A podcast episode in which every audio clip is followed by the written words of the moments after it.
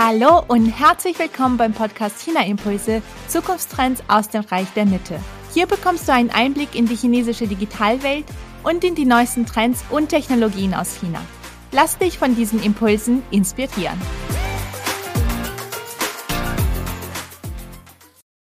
Und wenn du Lust darauf hast zu erfahren, welche Zukunftstrends aus China nach Europa kommen werden und wie wir sie nutzen und für uns adaptieren können, habe ich jetzt noch was für dich. Die digitale Transformation in China ist nämlich ein sehr komplexes Thema, bei dem es viel zu entdecken gibt. Und damit Unternehmen in Europa mit Hilfe der chinesischen Trends ihr Geschäftsmodell zukunftsfähig gestalten, biete ich regelmäßig Workshops für Pioniere und für Early Adopter an, die Marktführer in ihrer Branche werden wollen und auf der Suche nach Inspiration sind. Der nächste vierstündige Online-Workshop mit dem Namen Zukunftstrends aus Chinas Digitalwelt, Key Learnings für Europa, findet am 16. März um 9 Uhr statt und ich poste den Anmeldelink in den Show Notes. Ich freue mich, wenn du dabei bist und wenn wir uns im Workshop darüber austauschen, was wir hier alles von Chinas Tech-Welt lernen können. Aber nun erstmal viel Spaß beim Hören der heutigen Podcast-Folge. Mein Name ist Alexandra Stefanov und ich spreche heute mit Emmy Hannes. Emmy Hannes ist China-Strategieberaterin und Trainerin und sie legt ihren Fokus auf China schon seit 2008. Als Strategieberaterin beschäftigt sie sich mit Prozessen zwischen dem Dachraum und China in Bereichen wie beispielsweise Politik, Diplomatie, Business, Administration und auch NGOs. Sie hat sehr fundierte Kenntnisse in der chinesischen Kultur, in der Sprache, Geschichte, Politik und natürlich in der Strategieplanung und hat auch zahlreiche journalistische und wissenschaftliche Fachpublikationen veröffentlicht, unter anderem zu Themen wie IoT, Blockchain, Krypto und Smart Cities in China. Außerdem ist Emmy Hannes Lektorin und Coach für die Universität Graz und auch für den Lehrgang Wirtschaft und Gesellschaft China der Hochschule Bremen. Mit mir wird Emmy heute über das Thema Krypto und Blockchain in China sprechen. Emmy, herzlich willkommen bei China Impulse. Ich freue mich, dass du heute da bist. Hallo Alexandra, vielen, vielen Dank für die Einladung. Ich freue mich auch total, hier zu sein. Ja, ich bin auch schon sehr gespannt auf deine Einblicke. Ich hatte ja gerade schon erwähnt, wir wollen heute über die Themen Krypto und Blockchain in China sprechen. Da äh, tut sich auch sehr viel ähm, und es ändert sich auch sehr schnell sehr viel. Bevor wir uns aber im Detail dazu austauschen, äh, magst du unseren Zuhörern und Zuhörerinnen eine ganz knappe Erklärung geben, was überhaupt Blockchain, Krypto und Kryptomining sind und welcher Zusammenhang auch zwischen den dreien besteht. Okay, wie viele Stunden haben wir? Ja. Nein, das war ein Witz. Ich habe es dir schon vorher gesagt, ich werde mich da relativ kurz halten. Ähm, auch so als Background von mir, ähm, mein erster Kontakt mit China ist ja schon sehr, sehr lange her, aber mein erster Kontakt mit China und Krypto war letztes Jahr, während ich für ein Krypto-Wallet und eine Trading-Plattform gearbeitet habe und gemerkt habe, so hey, die chinesische Community ist so aktiv und wir haben so viele User aus China. Und aber eigentlich dachte ich, es ist verboten, aber Moment einmal. und das hat so ein bisschen dazu geführt, dass ich mich damit beschäftigt habe. Ähm, ich habe ja auch ein Interview eben gemacht mit dem CEO von Keystone, der da sehr große Einblicke hat. Und ich finde das Thema einfach so wahnsinnig spannend. Und um zu deiner Frage zurückzugehen und diese Frage ganz kurz zu beantworten, vom Prinzip her, wenn ich beginne mit Blockchain, ist Blockchain eine Blockchain ist eigentlich einfach nur eine große Datenbank. Man kann sich das so vorstellen, jeder Block ist ein Datenpunkt oder ein Datenblock und die werden immer aneinander geheftet chronologisch, wann immer etwas Neues dazukommt. Und wenn man sich das irgendwie ins Real Life zurückholt, das ist so, wie wenn man quasi ein Buch hat, in dem man, oder ein, ein, ein, ein Transferbuch, in dem man immer alles reinschreibt, was passiert und es kommt immer Neues und immer Neues und immer Neues und immer Neues. Und jede dieser Blöcke muss überprüft und bestätigt werden, bevor er angehängt werden kann. Und das Besondere an der Blockchain ist, dass dies, kein Block gelöscht werden kann. Das heißt, man kann kein Dat keine Daten, die jemals dort eingegeben wurden, wieder rausnehmen. Und das macht eine Blockchain wahnsinnig sicher und transparent und nachvollziehbar. Ja, also wenn man sich vorstellt, irgendwelche Transaktionen zwischen, keine Ahnung, zwei Regierungen oder sowas, das kann man dann für eigentlich theoretisch für immer nachvollziehen, was da passiert ist. Und das ist, macht Blockchain eigentlich zu so einer Basistechnologie. Also es ist einfach nur die Technologie, die Art einer Datenbank. Und was auch noch besonders ist an der Blockchain, ist, dass normalerweise sind ja Datenbanken in irgendeinem Zentrum und irgendjemand verwaltet die. Eine bestimmte Person oder eine bestimmte Institution. Die Blockchain hat das alles dezentralisiert. Das heißt, es gibt keine bestimmte Organisation oder bestimmte Person oder so, sondern es gibt wahnsinnig viele auf der ganzen Welt verteilt. Das macht die Blockchain so wahnsinnig resilient gegenüber, ja, wenn da halt einmal, einer mal krank ist oder ein Server mal ausfällt oder wie auch immer. Oder wenn unliebsame Daten verschwinden wollen, das geht einfach nicht auf einer Blockchain. Und diese Basistechnologie, die kann man eigentlich für alles anwenden. Äh, es ist jetzt gerade bei uns im Westen ist Blockchain und Krypto so zusammen immer, aber an und für sich kann man Blockchain für alles verwenden, was eine Datenbankanwendung braucht. Und darauf werden wir ja später auch zurückkommen, weil da China ja wahnsinnig gut drin ist.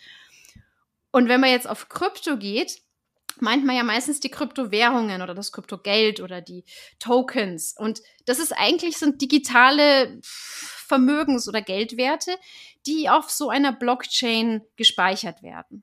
Und also es gibt wahnsinnig viele Blockchains. Ja, es gibt nicht nur eine Blockchain, sondern ich, wir wissen gar nicht. Ich habe mit meinem Freund vorher geredet, der auch in dem Bereich tätig ist. Ich weiß nicht, wie viele Blockchains es eigentlich gibt. Es müssen Tausende oder zigtausende sein.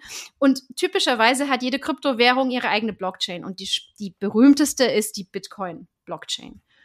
Weil die einfach quasi in diesem Mining, das war ja deine dritte Frage, ähm, verwendet wird, beziehungsweise erstellt wird durch das Mining. Krypto-Mining bedeutet eigentlich, oder Bitcoin-Mining vor allem, weil das so das ist, was man am, was am häufigsten gemeint wird, bedeutet, dass da diese dezentralen Leute, die überall rumsitzen und eben die Transaktionen bestätigen und die Daten aufnehmen und bestätigen, dass die das machen und dafür Geld bekommen. Weil diese ganzen Prozesse und Transaktionen die, äh, die diese ganzen Bestätigungen zum Beispiel äh, und die Transaktionen äh, umsetzen, machen ja jeweils eine neue, einen neuen Blog, haben wir ja vorher gesagt. So ein neues Buch wird dahingestellt, wenn man sich das so vorstellen will. Und das verbraucht wahnsinnig viel Rechenleistung auf Computern, sehr, sehr viel Energie, sehr viel Strom. Und deswegen kriegen die dann immer Bitcoin-Gegenwert. Und das heißt quasi, jemand sitzt am Laptop, macht diese ganzen Transaktionen und dafür bekommen sie Geld. Und das bezeichnet das Bitcoin-Mining zum Beispiel. Man kann auch andere ähm, Kryptowährungen meinen. Äh, Ethereum früher, jetzt haben sie es umgestellt. Ähm, aber früher konnte man auch Ethereum meinen oder viele andere äh, Kryptowährungen. Bitcoin ist halt das berühmteste und ist auch das relevanteste eben für China gewesen. Ich hoffe, das macht Sinn. Ja, das macht Sinn und schön, dass es nicht stundenlang gedauert hat, das alles zu erklären. Danke für deine kurze, knappe Erklärung. Und um dann auch auf China zu sprechen äh, zu kommen, wie sieht denn die Kryptoszene oder dieses Krypto-Ökosystem in China aus? Was würdest du sagen, welche Unterschiede gibt es in diesen Bereichen, über die wir heute sprechen, Krypto und Blockchain und in ihren Entwicklungen zwischen China und dem ja sogenannten Westen? Okay, ich nehme mal für den sogenannten Westen vor allem mal die Dachregion, weil ich die am besten kenne. Ähm, also zunächst einmal Krypto. Äh, China war da sehr, sehr früh dabei und äh, China, dadurch, dass sie ähm, sehr günstig Strom zur Verfügung hatten und sehr, sehr viele Developer, war China einer der ersten Leader in dieser Krypto-Domain. Also die ganzen Bitcoin-Mining-Sites der, der, der frühen äh, Jahre waren fast ausschließlich in China. Also China hatte 70 Prozent der Bitcoin-Mining-Kapazität ähm, auf der Welt, was ich wahnsinnig viel finde. Und erst danach kamen die USA. Ähm, also das heißt, äh, die waren da wahnsinnig aktiv wie gesagt, äh, Li Xin Liu von Keystone, der ja selber auch in China ist und in der Community gut verhaftet ist, der hatte dann so, so äh, spaßeshalber gesagt, das hat ganz gut gepasst so zur chinesischen Kultur vom Business, Investitionen, so ein bisschen Glücksspielcharakter auch. Und das war, wurde sehr schnell adoptiert. Auch Ethereum zum Beispiel hat sehr viele Follower gehabt. Solana, also viele von den Chains und viele von den Währungen haben, wurden sehr, sehr schnell adaptiert. Aber dann kamen relativ schnell die Crackdowns. Also die chinesische Regierung hat relativ bald angefangen, ähm, zunächst das Mining zu verbieten, dann auch die, das, deren Handel mit Krypto. Dann war Krypto on-off legal tender, also quasi eine echte Währung oder nicht. Ja, also ähm, ganz lang hat sich die chinesische Regierung nicht so ganz entscheiden können, ob zum Beispiel Bitcoin überhaupt was wert ist, offiziell in China oder nicht. Und somit hat quasi diese, diese anfängliche Euphorie, äh, ist, wurde dann relativ schnell ähm, gekappt. Äh, und jetzt momentan ist es wohl so, dass vor allem so Die-Hard-Fans dran sind. Also Krypto hat nicht die Faszination, die es jetzt hier im Westen hat, einfach weil es relativ mühsam ist, daran zu kommen und das auch wieder auszugeben. Äh, während im Westen das ja mega einfach ist. Also man kann ja innerhalb von kürzester Zeit das alles machen. Krypto hat halt die Eigenschaft, dass man das über IP ja durchaus auch in China bekommen kann, ja. Also über VPNs kann man ja durchaus auch so tun, als wäre man nicht in China und kann sich ganz einfach ein Wallet runterladen und auch Kryptowährung kaufen.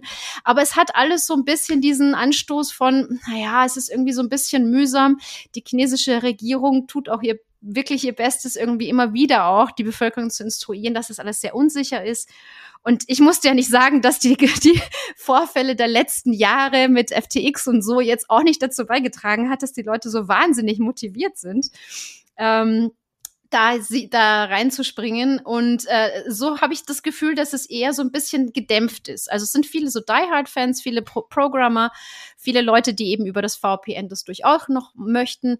Aber dadurch, dass es nicht so, so, eine, so eine Grauzone ist, so mit On-Off-Regularien, hat das nicht diesen, diesen Speed und diese Bewegung, die es hier gehabt hat. Ähm, Trotzdem gibt's immer noch, wie gesagt, Die Hard-Fans, also gerade die Solana und Aptos-Chain äh, ist sehr, sehr beliebt.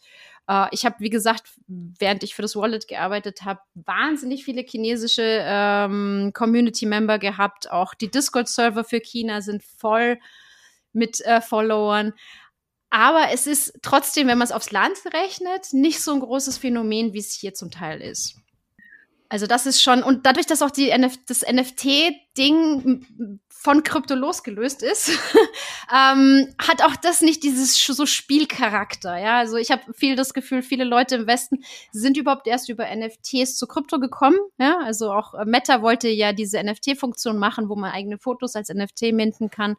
Also diese diese spielerische Charakter, der fehlt, weil in China, wenn man Krypto will, dann muss man sich, dann muss man das schon wirklich wollen und das muss man dann auch schon gut machen. Ähm, also insofern äh, sehe ich die Szene ein bisschen anders. Und von bei Blockchain, da weiß ich jetzt nicht, ob das eine Szene ist, es ist eine, Anw ist eine Datenbankanwendung. Also wenn man da jetzt eine Szene, weiß ich nicht, wie die Developer-Szene für Blockchain ausschaut. Ähm, es wird halt überall angewendet. Also wenn man die Szene so sehen möchte, dann auf jeden Fall ähm, sämtliche offiziellen Einrichtungen, aber auch Business und Banken. Also wenn man das quasi abstrahieren möchte, weil diese Datenbanktechnologie durch diese Eigenschaften, die sie haben, was ich vorher gesagt habe, dadurch, dass sie dezentral ist, dass man nichts löschen kann, dass sie sehr, sehr sicher ist und gleichzeitig, das habe ich noch nicht erwähnt, sind die Transaktionen fast instantaneously, also fast ohne Zeit quasi lag. Und das macht es natürlich sehr, sehr reizvoll für, ja, zum Beispiel Banken. Ja, Banken über äh, Transfers, ähm, über Blockchain sind viel schneller als über normale Überweisungen oder für IoT-Anwendungen. Weil im IoT-Bereich kriegt man ja wahnsinnig viele Informationen von diesen ganzen Geräten. Ne? Die ganzen Geräte, die rumstehen, sammeln Daten und irgendwer muss sie ja verarbeiten. Und da ist ja diese dezentrale Lösung, die ja permanent das eigentlich passiv einfach aufnehmen kann, ist ja perfekt genau dafür.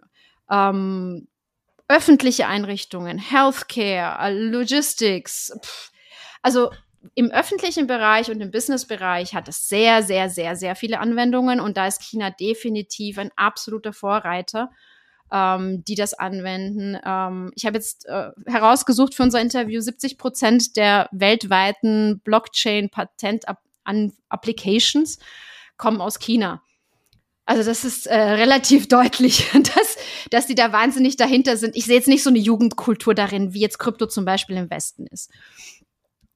Mhm. Ja, zu den Blockchain-Anwendungsfällen können wir auch gleich nochmal sprechen, aber noch eine kurze Rückfrage zum Thema Kryptomining. Äh, du hattest ja auch über die Verbote gesprochen. Seit 2021 ist Kryptomining jetzt in China auch illegal. Du hast ja gesagt, dass es jetzt vor allem so die die die-hard äh, Krypto-Fans sind, die in mhm. China das noch betreiben. Aber trotzdem ist China nach den USA jetzt immer noch der zweitgrößte Mining-Hotspot der Welt, oder? Ja, absolut. Äh, es war irgendwie sehr interessant, was passiert ist, weil erstens die chinesische Regierung schon viele Jahre immer mal wieder ähm, draufkauen hat oder im Sinne von ähm, angekündigt hat, dass es verboten wird oder es verboten hat, dann wieder zurückgezogen hat und so weiter. Und nach diesem, nach diesem Ban, wie, wie der jetzt genannt wird, 2021, waren sich viele gar nicht so wirklich sicher, ob das jetzt hält dieses Mal oder nicht. Oder schauen wir mal. Also viele haben auch einfach mal so ein bisschen Pause gemacht und so geguckt, was passiert. Vor allem die sehr großen. Ähm, weil, wie gesagt, es sind jetzt zwar quasi, es mögen nur Die Hard Fans sein, aber es hat äh, also gemessen an der Bevölkerung Chinas reichen ja irgendwie 10.000 Die Hard Fans, um wirklich viel zu meinen wenn die große Kapazitäten haben. Ähm, und diese 70 Prozent der, der weltweiten Supply von Bitcoin war 2021 noch da. Und das Problem war aber, dass die Regierung gefunden hat, dass das viel zu viel Energie verbraucht. Also einer der Hauptgründe, warum das überhaupt verboten wurde, war der Energieverbrauch ähm, der sehr, sehr hoch ist. Also ähm, ich habe irgendeine eine Rechnung gesehen, dass äh, die chinesischen Bitcoin-Miners äh, das Äquivalent von der Stromverbrauch von Schweden verbraucht haben. Mhm. Das ist dann doch recht viel. Das kann ich dann irgendwie schon nachvollziehen. Ähm, und darüber hinaus hatten die, hatte China gerade 2021 ja viele ähm, Energieausfälle viele Stromausfälle, ja. gerade auch in der Industrie. Und das quasi ist, äh, wird als, als, als häufigster Grund genannt, dass es einfach ähm, quasi die nationale Industrie unterminiert hat. Und darüber hinaus haben wir auch das Problem, dass China äh, von, Koh von Kohle abhängig ist und dass die ja renewable und überhaupt carbon neutral werden wollen bis 2060. Und es ist natürlich schwierig, ne? Also dann irgendwie so einen riesen Verbraucher zu haben der, der diese Energie so verbraucht, aber natürlich dann halt auch, ich steuerlich, sagen wir mal, jetzt nicht so viel beiträgt, um es so auszudrücken. Ähm, deswegen wurde das, oder das war die offizielle Begründung, warum das, warum das äh, untersagt worden ist. Aber viele wussten einfach nicht, ob das jetzt hält oder nicht.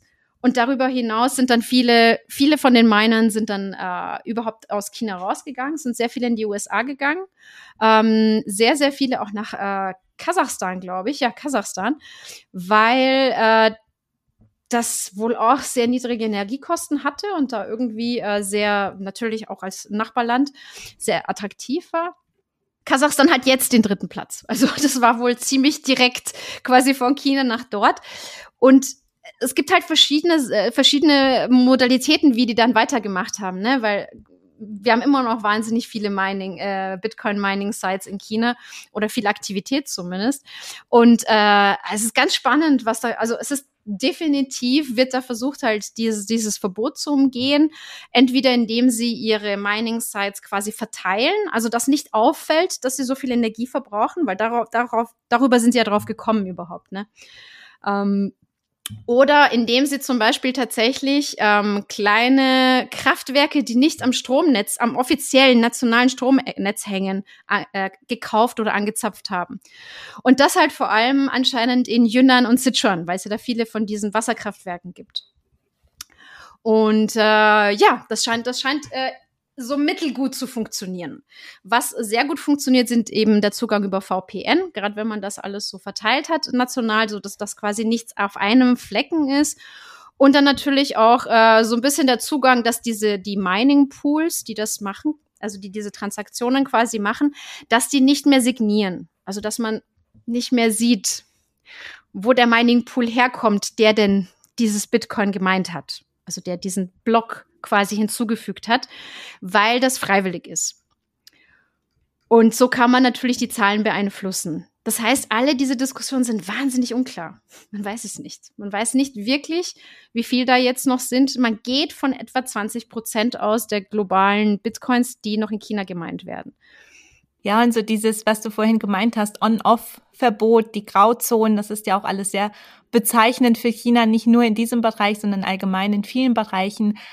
Ähm, aber wenn wir jetzt mal ein bisschen vom quasi Illegalen ins Legale gehen, ja. eine sozusagen legale chinesische Kryptowährung, wenn man sie so nennen möchte, ist der geplante digitale Yuan. Und der basiert, soweit ich weiß, nicht auf die Blockchain-Technologie. Da kannst du uns gleich ein bisschen was drüber erzählen. Und vielleicht kannst du uns auch sagen, was der digitale Yuan eigentlich überhaupt ist und wie der aktuelle Stand seiner Entwicklung aussieht. Okay. Also ich muss gleich dazu sagen, ich bin kein Finanzexperte. Das heißt, von den ganzen finanziellen Backgrounds weiß ich nicht wahnsinnig viel.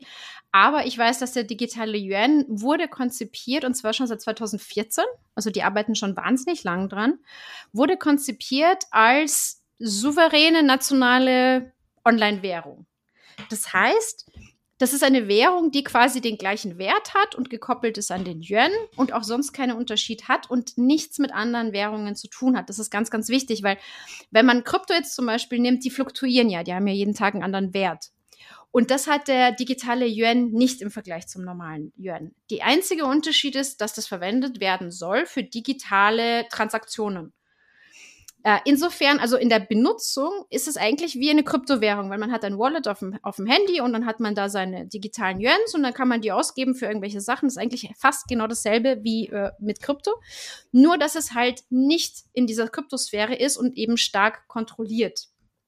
Und wie wird das kontrolliert? Das hast du jetzt eh schon gesagt mit der Blockchain-Technologie. An und für sich ist ja ein Blockchain, eine Blockchain ist ja dezentral. Ja, das habe ich ja vorher gesagt. Irgendwelche Leute sitzen irgendwo, irgendwelche Miner und äh, bestätigen Transaktionen und fügen da diese Datenblöcke hinzu und die Blockchain wird immer und immer und immer länger und man kann das alles nicht löschen. Was die chinesische Regierung daran nicht mag, ist, dass es eben dezentral ist und dass das nicht kontrollierbar ist. Deswegen, was die dann gemacht haben, sie haben eine private Blockchain gemacht, also eine sogenannte Permissioned Blockchain. Das heißt, ja, der digitale Yuan basiert auf einer Blockchain, aber es ist eine private. Da kann niemand rein, den, der nicht zugelassen wird. Also es gibt nur Miner, die quasi von der chinesischen Regierung oder von der People's Bank of China ähm, da diese Transaktionen bearbeiten. Insofern ist es eine dezentrale, zentrale Blockchain, könnte man sagen. Ähm, und die wird verwendet quasi, aber analog eigentlich in der Funktionsweise zu der normalen Blockchain. Nur eben, dass sie nicht dezentral ist, sondern dass sie, dass sie geschlossen ist. Und da werden diese ganzen Transaktionen bearbeitet, gespeichert und so weiter. Es ist eigentlich sehr, sehr analog zu, zu der äh, normalen Blockchain.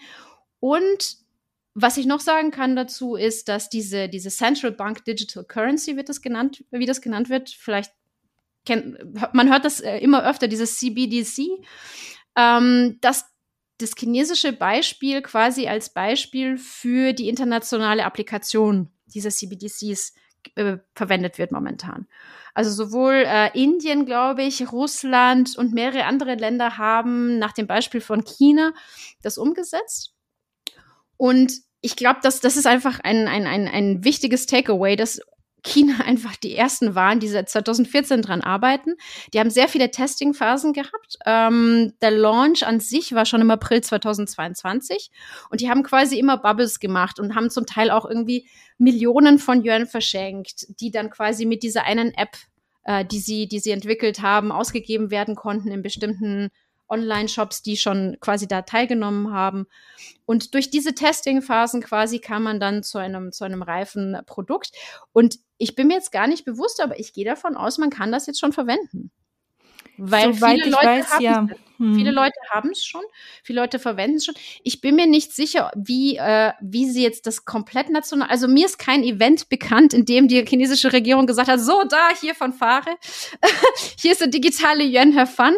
Ähm, aber das war irgendwie immer so schleichend, ne? Also ähm, ja geben tut es ihn auf jeden Fall. Er funktioniert wohl auch. Also ich habe jetzt überhaupt keine gegenteiligen ähm, Artikel dazu gelesen und er wird verwendet als Vorlage von allen anderen. Der große Unterschied ist eben, dass der komplett zentralisiert in so eigenen Blockchains ähm, bearbeitet oder gemanagt wird und keinerlei irgendwie Überlappung zu, keine Ahnung, dezentralen Mining-Sites oder zum Ausland oder zu ausländischen Währungen hat. Das ist eben das, was der chinesischen Regierung sehr, sehr wichtig war. Ja, ich glaube, ich brauche mal eine ganze Folge nur zum digitalen Yuan, um da auch so ein bisschen mehr dahinter zu schauen. Das waren natürlich schon mal richtig gute Einblicke von dir. Aber ich stelle mir dann zum Beispiel auch solche Fragen dadurch, dass in China sowieso so viel mobil bezahlt wird, was die Nutzer und Nutzerinnen jetzt für Vorteile sehen in der Anwendung des digitalen Yuans oder wie der digitale Yuan jetzt äh, quasi an die Leute gebracht wird, mit welchen äh, mit welchen Vorteilen. Ich weiß, man kann äh, dann offline bezahlen, aber was hat es dann sonst für Vorteile, wenn die Leute ja sowieso mobil und äh, über die Smartphones bezahlen. Aber ich glaube, das ist jetzt ein bisschen, äh, wenn du noch kurz was dazu sagen willst, gerne, aber ich glaube, das führt dann zu weit in die Diskussion digitaler Yuan. Also prinzipiell die Gründe, die genannt worden sind oder die sich die, die People's Bank of China quasi vorgestellt haben, war, dass es sehr sicher ist. Ähm, wobei ich glaube, jetzt Alipay hat jetzt keine Sicherheitsprobleme gehabt, zumindest nicht, nicht öffentlichkeitswirksam. Aber es geht um die Effizienz und die Sicherheit, weil dadurch, dass sie die Blockchain benutzen, ist es eben Instantaneous Payment. Und sie haben auch gesagt, was auch erhöht wird, wird die Effizienz von Cross-Border. Bezahlungen, also quasi grenzüberschreitenden Bezahlungen, weil das ja jetzt quasi dieses, das war ja ein ganz großes Thema, wie man Cross-Border-Bestellungen zum Beispiel macht nach China weil das ja sehr stark reglementiert war. Ich weiß zum Beispiel, in Österreich gab es nur sehr wenige Anbieter, die überhaupt Cross-Border-Payments machen konnten zu, nach China. Und das war quasi die Idee, dass das ein Vorteil ist, weil man das ganz normal machen kann, so als würde man einfach einen Yuan per Brief nach China schicken. Mhm. Das, das wäre das, wär das was, sie, was sie gesagt haben. Aber du hast recht, man sollte da echt ein eigenes, äh, einen, einen eigenen, ähm, ja, eine eigene Sitzung dazu machen, weil es ist mega spannend. Ich finde es auch unglaublich. Also die haben irgendwie wohl 20 oder 20 Millionen Yuan oder so verschenkt. Einfach nur, damit die Leute anfangen, das zu benutzen. Also ja. ich, ich gehe auch davon aus, dass halt sehr stark subsidized, also dass es sehr stark finanzielle Anreize gibt, damit, dass man, damit die Leute das überhaupt verwenden. Und es gibt eben viele Kritiker, die sagen, dass das überhaupt der Grund war, warum Kryptowährungen verboten waren, wurden. Damit es eben keinen Wettbewerb gibt. Damit das eben so ein bisschen das einzige, keine Ahnung, klare und angenehme und Mainstream äh, Online-Bezahlprodukt wird. Mhm. Ja, vielleicht hier mal ein kleiner Aufruf, wenn jemand äh, jetzt diese Folge anhört, der äh, oder die einen äh, digitalen Yuan-Experten kennt, gerne bei mir melden. Dann machen wir mal eine ganze Folge nur dazu. Bitte, dann, das wäre so spannend. Dann bekommen wir auch unsere ganzen Fragen beantwortet, die noch offen sind. Absolut. Super, super. Das wäre wirklich spannend, ja. Vor allem jemand, der sich auch mit dem Finanziellen irgendwie auskennt, also wie ja. diese Anreize tatsächlich funktionieren und was vom finanziellen und digitalen Background wirklich jetzt anders ist zu WeChat Pay oder so. Ja, genau. Das wäre wirklich interessant, das würde ich total gern wissen. Mhm. Genau. Ja, ich auch. Ich ähm, tue mein Bestes, da jemanden zu finden für eine nächste Podcast-Folge. Aber lass uns dann gleich noch äh, kurz bei der Blockchain-Technologie bleiben. Ähm, die Blockchain, das, die ist ja auch ein strategischer Teil der Technologiepläne Chinas äh, mittlerweile. Es wurde, habe ich irgendwo gelesen, vor kurzem auch ein National Blockchain Technology Innovation Center eröffnet und überhaupt gibt es in, im öffentlichen Dienst, das hast du vorhin ja auch kurz erwähnt, sehr, sehr viele Beispiele, wie die Blockchain in Krankenhäusern, Unis, in Unternehmen und so weiter in verschiedenen Pilotzonen in den Großstädten Chinas angewendet wird. Was gibt es da denn für spannende Blockchain-Anwendungsfälle, die du mit uns teilen kannst? Also ich habe mir jetzt eins rausgesucht, was ich einfach sehr, sehr spannend finde und das ist äh, Seong'an New Area. Ich weiß nicht, ob du das kennst oder schon mal gehört hast? Tatsächlich noch nicht, nein. Ja. Ich habe das gerade, weil ich ähm, co-author gerade einen Artikel über Blockchain IoT äh, in der Anwendung äh, für Smart City ähm, quasi bauten. Und dadurch, dass ich ja sehr lange Zeit auch in dem Bereich äh, Stadt, äh, ja, Stadtpolitik unterwegs war, hat mich das natürlich ganz besonders interessiert. Seong'an ist eine so eine so eine geplante Stadt, die jeweils 100 Kilometer von Peking und Tianjin entfernt ist, also eigentlich so mehr sehr im Ballungsgebiet für chinesische Verhältnisse. Und die Idee von dieser Stadt ist quasi, dass die komplett basiert auf Blockchain-Technologie und Smart City-Anwendungen.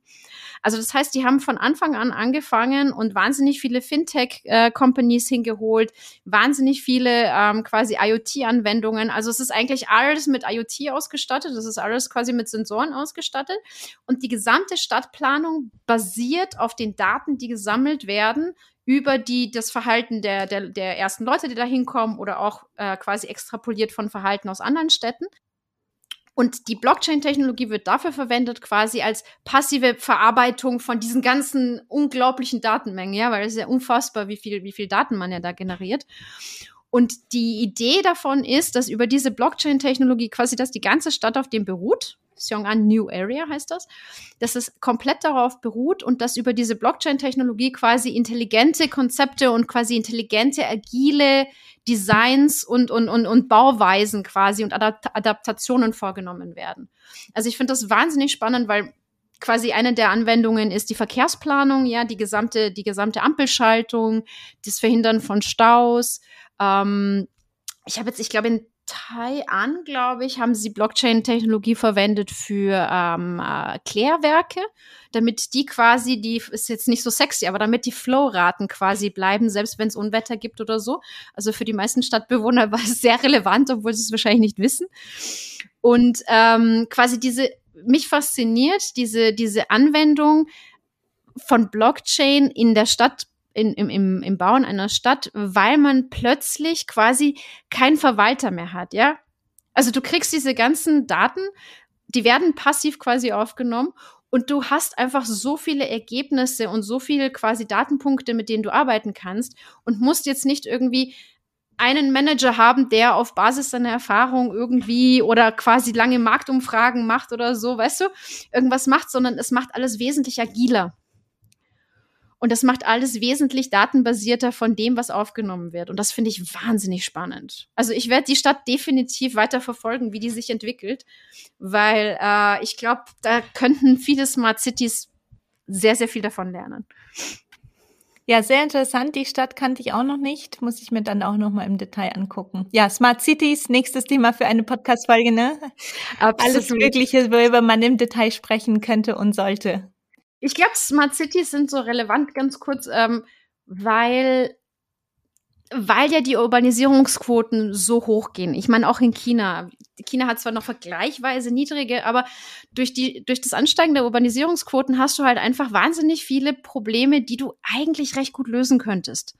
Also ich weiß nicht, du wohnst ja in Frankfurt, ich bin ja immer wieder in Deutschland und ähm, vieles von den ganzen Verkehrsstaus, vieles von Ampelschaltungen, vieles von Straßen, also man könnte so viel eigentlich über Datenmanagement effizienter machen. Und ich glaube, das wird einfach einen großen Teil ausmachen, äh, das Leben effizienter für die Leute zu machen, ja, dass das einfach nicht so mühsam wird. Oder auch einfach Beamtengänge zum Beispiel. Ja, wenn alles in der Blockchain ist, dann kann ich mir mein Geburtszeugnis einfach so auf Knopfdruck äh, aus dem Internet holen. Das wird das Leben von echt vielen Leuten wirklich äh, erleichtern. Und andererseits aber halt auch, und das argumentiert halt China ganz, ganz stark, äh, in Richtung dieser, dieser Sustainability und Carbon-Neutralität zu kommen. Also ich glaube, deswegen sind Smart Cities ein, ein Thema der Zukunft, absolut. Ja, das stimmt. Und da gibt es, wie du auch schon gesagt hast, sehr viele Anwendungsfälle. Ja.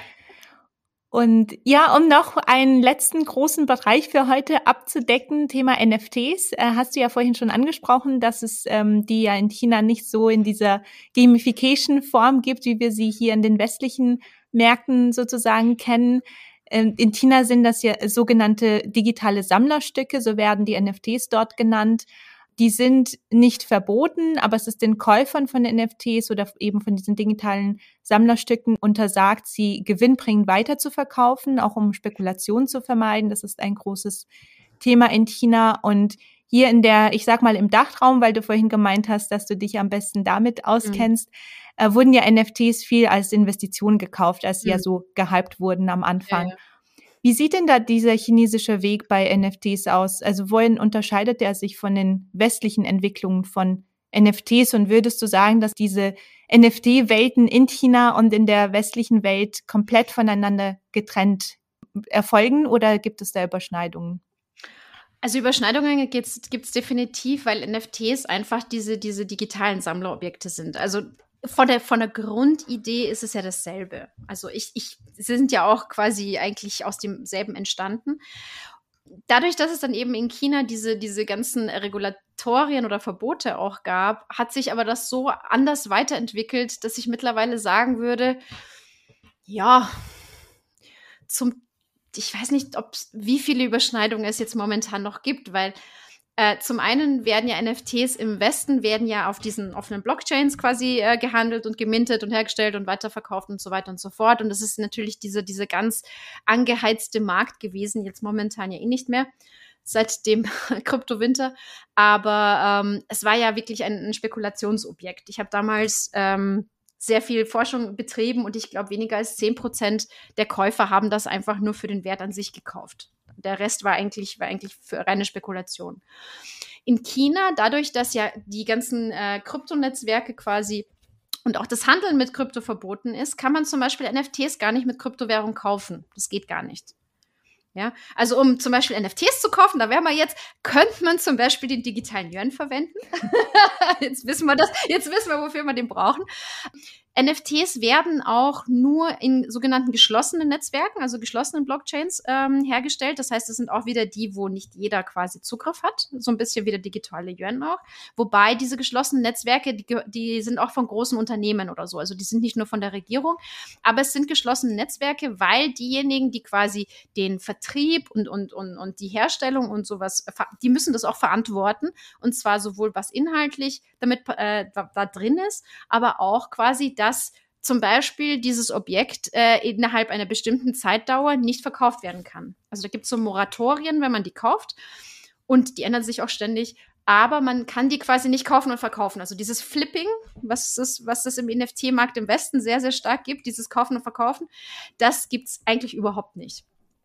Und NFTs sind dadurch auch so total eingeschränkt in China, weil es dann so eine unglaubliche Grauzone ist. Also die Regulation dazu ist so unklar. Man weiß eigentlich nur, man soll damit nicht spekulieren. Naja, super. Was genau ist jetzt eine Spekulation? Wenn ich mir jetzt so ein Ding kaufe und nach einem Jahr ist das irgendwie eine Million wert, habe ich dann spekuliert. Ich fand es eigentlich hübsch, aber jetzt hätte ich schon gern das Geld. Also ähm, das ist irgendwie schwer zum, zum, zum, äh, zum Nachvollziehen. Und deswegen ist es auch für viele Plattformen sehr, sehr schwierig. Also viele Plattformen haben sich auch komplett zurückgehalten. Ähm, diese, dieser Hype, den es im Westen gab, dass wahnsinnig viele äh, NFT-Projekte, also NFTs im Westen basieren oder leben vollkommen von der Community, von Plattformen, von Events, von allem Möglichen. Das gibt es in China viel, viel weniger. Ähm, sie sind zwar da und sie sind auch irgendwie sehr ähnlich, also schauen ähnlich aus. Es gibt auch so Offenbilder und alles Mögliche. Aber sie sind in dieser regulatorischen Grauzone. Und sie haben diese Moratorien. Also man kann sie nicht sofort, also man kann sie nicht verkaufen, wann immer man möchte. Dann ist es in diesen geschlossenen Blockchains. Das heißt, auch diese so Spontanität oder Intuition fehlt natürlich so ein bisschen. Ähm, das heißt, das ist irgendwie so ein bisschen, äh, wie soll ich sagen, der NFT-Markt im, im Westen, habe ich das Gefühl, lebt ja auch viel von diesem so, ja, so diesem, dieser Spaßkultur. Und das sehe ich wesentlich weniger, weil es einfach so, ja, es macht irgendwie nicht so Spaß, wenn man nicht weiß, ob ich es morgen verkaufen darf oder nicht. Oder was ich damit machen kann oder nicht. Ähm, natürlich haben sehr, sehr viele Chinesen eben über VPN Zugang zu den ganz normalen äh, NFT-Netz, so OpenSea zum Beispiel mit den Plattformen, die wir im Westen auch verwenden. Also die haben auch ganz normale NFTs. Aber eben, es ist alles so ein bisschen gedämpft von dem Ganzen. Ähm, ich habe jetzt von vielen Chinesen gehört, es ist so ein bisschen wie Kunst.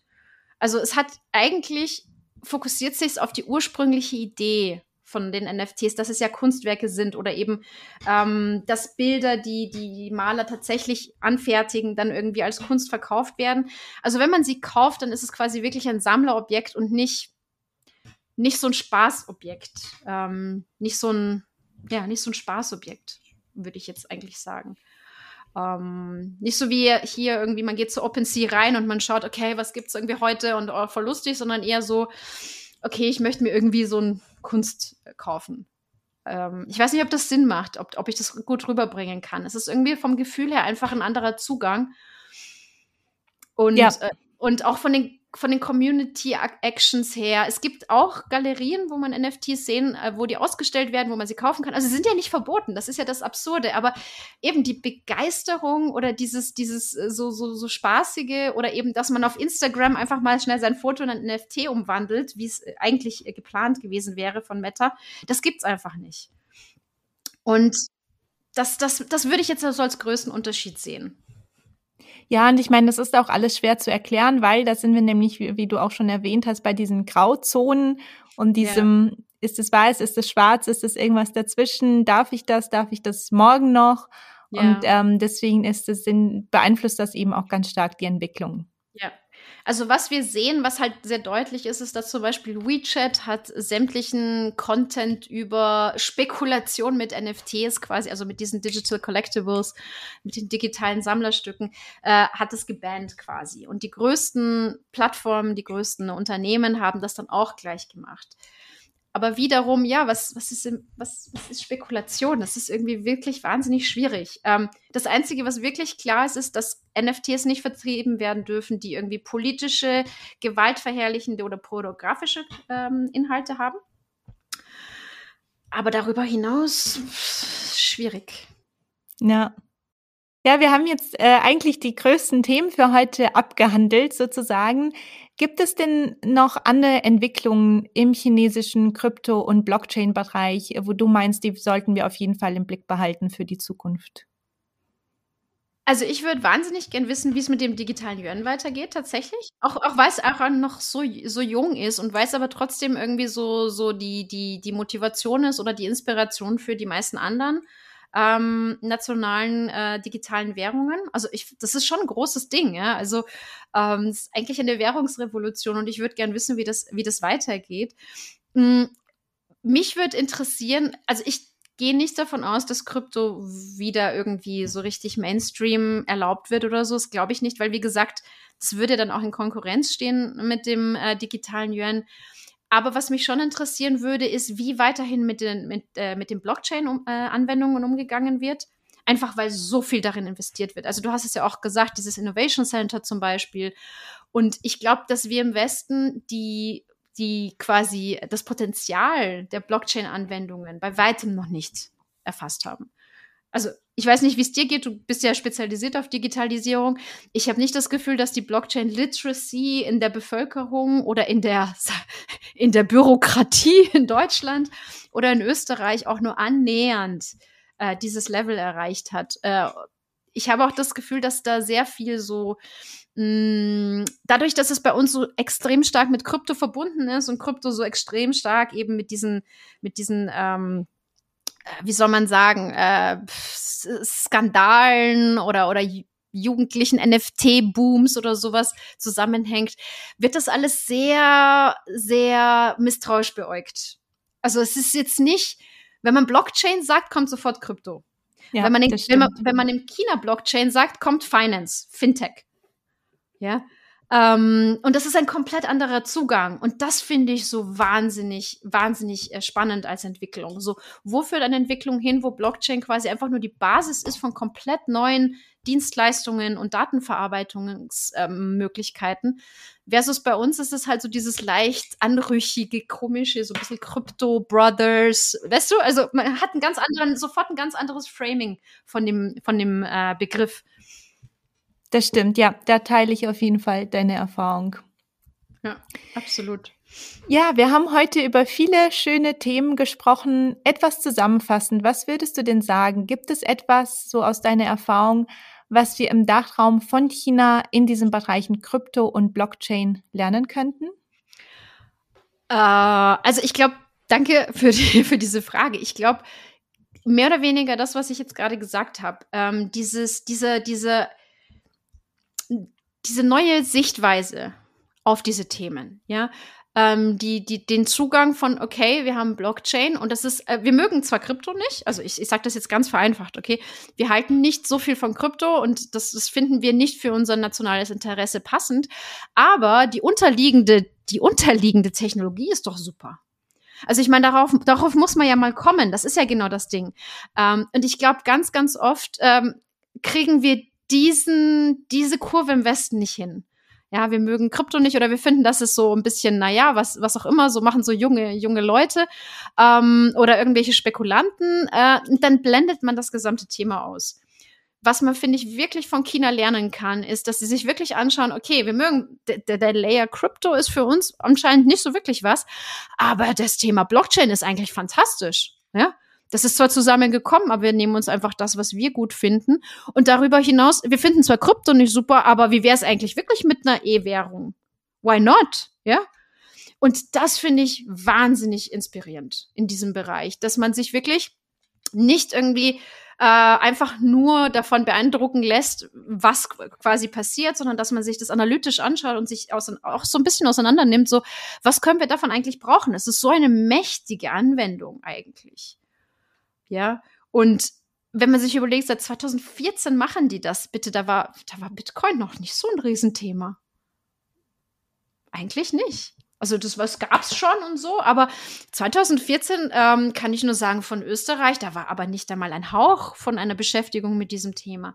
Und das finde ich, das können wir wirklich von China lernen.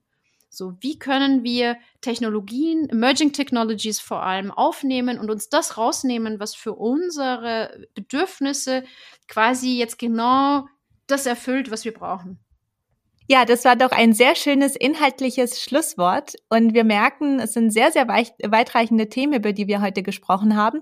Wo können unsere Zuhörer und Zuhörerinnen dich denn online finden, wenn sie sich mehr mit dir über diese äh, Themen unterhalten möchten?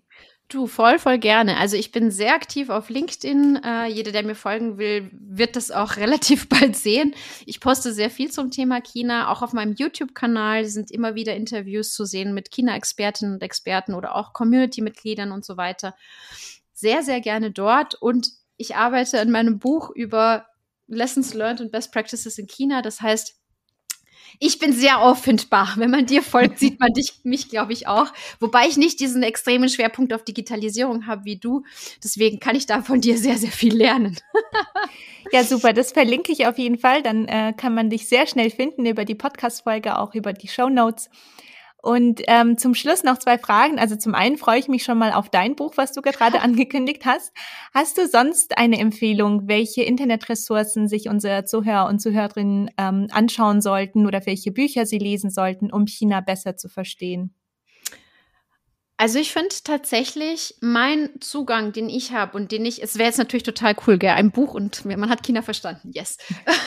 ähm, mein Zugang, den ich habe und den ich am sinnvollsten finde, ist eigentlich, sich so, so ein Bouquet zusammenzustellen aus den verschiedenen Online-Ressourcen, die es gibt, weil China einfach so vielschichtig ist und weil es so viele verschiedene Informationen gibt aus diesem Land und weil sich so schnell alles ändert. Also ich finde Bücher wahnsinnig schwierig bei China, weil ich kenne wirklich zwei Autorinnen und Autoren, die gesagt haben, bis sie das publiziert haben, war das Thema echt schon wieder gegessen, ähm, weil es sich einfach so viel schnell ändert. Also mein Vorschlag wäre wirklich, sich die Nation wirklich auch mal die nationalen Medien heranzuziehen und die mal zu abonnieren und zu schauen, was steht denn da so, was wird denn da angekündigt? Weil eigentlich kommuniziert China sehr, sehr klar die eigenen Ziele und was da so vorgeht und die Entwicklungen. Ich habe nur das Gefühl, man nimmt das nicht so ernst, weil das eben sehr programmatisch geschrieben ist. Aber deswegen meine Empfehlung, das zu äh, quasi äh, zu ergänzen mit ein oder zwei Analysten, die man selber sehr gut findet, wo man, wo man das Gefühl hat, die decken das Thema ab, was einen selber interessiert. Und das quasi einfach zu abonnieren und sich mal ein paar Wochen lang so ein bisschen so diesen Eindruck zu schaffen, weil China ist wie so ein Mosaik finde ich. Man muss sich wirklich aus so vielen Bereichen so seine Mosaikstücke zusammensuchen, um, um aus all diesen Eindrücken irgendwie äh, etwas Sinnvolles für sich selber zu gestalten. Ja, sehr gute Empfehlung. Zum einen, sich aus äh, verschiedenen Quellen zu informieren und zum anderen, das hatte ich zum Beispiel auch vor ein paar Tagen auf LinkedIn gepostet, dass ich de, das Magazin vom Konfuzius-Institut, das deutschsprachige, mhm. weiterempfohlen habe, weil klar, wenn man hier mittlerweile im deutschsprachigen Raum hört, Konfuzius-Institut, da entstehen ähm, sehr, sehr viele Diskussionen darüber, inwieweit die Konfuzius-Institute Propaganda betreiben für mhm. China und so weiter und so fort. Da mag auch teilweise was dran sein, aber ich empfehle trotzdem auch, wie du es auch eben erwähnt hast, auch mal chinesische Quellen zu verwenden oder solche Magazine, die auch ähm, von chinesischen Quellen für ein deutsches Publikum aufbereitet werden, weil man da, gerade wenn es eben nicht um politische Themen geht, sondern um gesellschaftliche Themen, um mhm. kulturelle Themen, da kann man doch sehr viel mitnehmen. Und natürlich sollte man, wie bei jedem Medium, das Ganze mit einem kritischen Auge auch betrachten. Aber das ist ja eben bei jeder Quelle das Gleiche, ob es jetzt aus ja. China kommt oder nicht. Und das ist genau der Grund, warum ich, ich muss es einfach sagen, I'm very sorry. Ich finde deine Digitalisierung made in China so super, weil das einfach diese verschiedenen Blickwinkel hat. Ja, weil das einfach so ganz verschiedene Themen und Zugänge hat. Und solche Bücher würde ich empfehlen. Also wie gesagt, alles, was ich empfehlen kann, ist wahrscheinlich schon wieder outdated äh, bis nächste Woche, bis das ausgestrahlt wird. Aber so Bücher wie deines, wo du wirklich einfach verschiedene quasi mosaikartig da, die, diese, dieser Zugang zu China, ich glaube, das ist wirklich ein ganz, ganz, ganz hilfreicher. Und vor allem, wenn es auch noch so unterhaltsam ist, wie, bei, wie dein Buch. Ja, vielen Dank. Ja, zum Ende noch, wenn du nur eine ganz kurze Auflistung machen müsstest, was sind für dich die aktuellen Top 3 Themen, Top 3 Trends in der chinesischen Tech-Welt? Okay, ähm, hm, die Top 3, okay. Wollte ich auch gerade fragen, wie viele Stunden haben wir? ähm, das eine definitiv Metaverse. Also das Metaverse und Web 3 wird sehr, sehr, sehr groß werden in China. Es gibt schon wahnsinnig viel zu diesem Thema. Ähm, auch wieder anders als bei uns. Da solltest du eine eigene Serie dazu machen, ähm, weil das Metaverse im Westen ja sehr stark mit den NFTs verbunden ist und man ja gerade das in China nicht so umsetzen kann. Also dieses Handeln mit NFTs und, und dieses, dieses äh, Verorten in Metaverse funktioniert so nicht. Aber sehr große Tech-Companies wie Tencent und Baidu und Alibaba und sowas haben, ähm, arbeiten an den Technologien.